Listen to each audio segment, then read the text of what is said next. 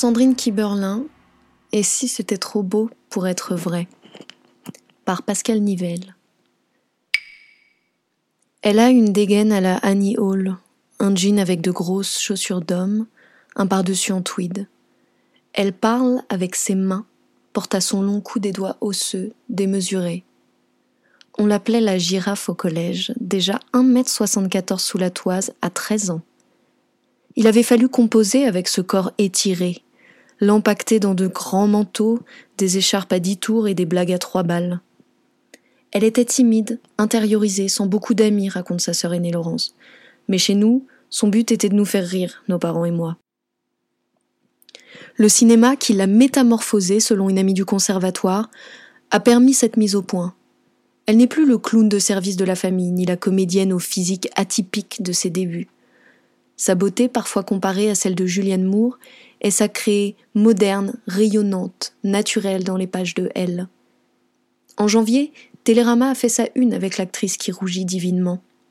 Avant de consacrer sa blondeur en couverture, il y a eu des débats sur sa filmographie, longue et légère comme elle, et sur le bien fondé de cet honneur, à l'occasion d'une comédie sans prétention. Encore heureux de Benoît Graffin s'intercalait entre deux objets cinéphiliques, comme un avion de Bruno Podalides et le film d'André Téchiné Quand on a 17 ans, en salle le 30 mars. Dans le suivant, elle donnera la réplique à Gérard Depardieu. Depuis deux ou trois ans, Sandrine Kiberlin plane. Elle enchaîne film et bonheur à un point inouï, presque suspect. Et si c'était trop beau pour être vrai, s'inquiète-t-elle?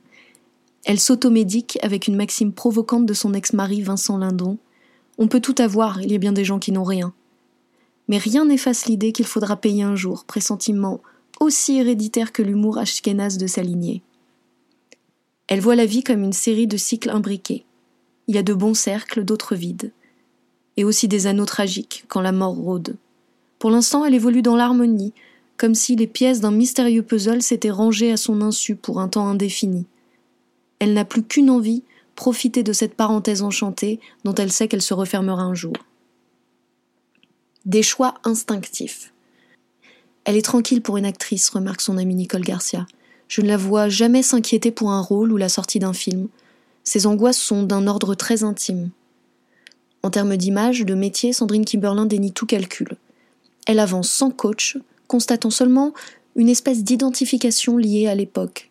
Pour ses rôles, elle assure ne retenir aucun conseil, mener sa carrière au flair, ne se fiant qu'à son nez quand elle lit un scénario. Je refuse ce qui ne me plaît pas, quel que soit le réalisateur.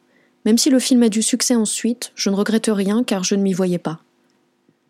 Débutante, elle avait dû le protéger, ce nez si rano, si long et si convexe.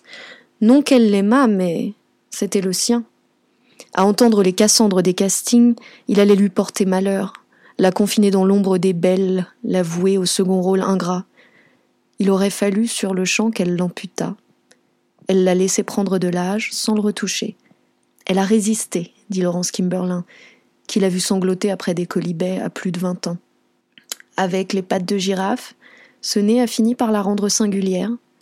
Tout est aigu et séduisant chez elle, admire Nicole Garcia, contrairement à beaucoup d'actrices qui aiment le glamour sans arrêt. Le nez classé au patrimoine du septième art, ce sont désormais les petites étoiles autour des yeux qu'il faut défendre des sirènes de la chirurgie et de Photoshop. Récemment, Sandrine Kimberlin a retoqué une série de portraits retouchés pour un magazine. Rendez-moi mes rides, le photographe n'avait jamais encore entendu ce genre de coquetterie chez une actrice.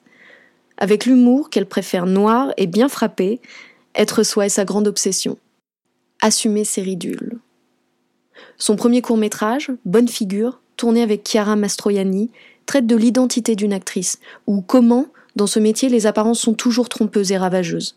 D'où son désir, à 48 ans, d'être qui elle est, dans son manteau Annie Hall, son nez originel et ses ridules encore bienveillantes. À 60 ans, je serai la même. Les femmes qui ne supportent pas ce qu'elles sont, ce n'est pas une histoire de rides. Je préfère une Charlotte Rampling qui montre tout ce qu'elle a vécu sur son visage à. Elle laisse gentiment la phrase en suspens. L'âge est une convention. Son secret, confie sa sœur, c'est qu'elle ne se prend pas pour la plus belle. Fille de juifs polonais, Sandrine Kiberlin raconte qu'adolescente, elle avait l'impression d'être floue, pas nette, de n'exister qu'en faisant rire. Ce vendredi 26 février est le lendemain de son anniversaire. À l'heure où d'autres actrices se glissent dans leur robe pour la nuit des Césars, elle prend le thé dans un café près du jardin du Luxembourg, à deux pas de chez elle.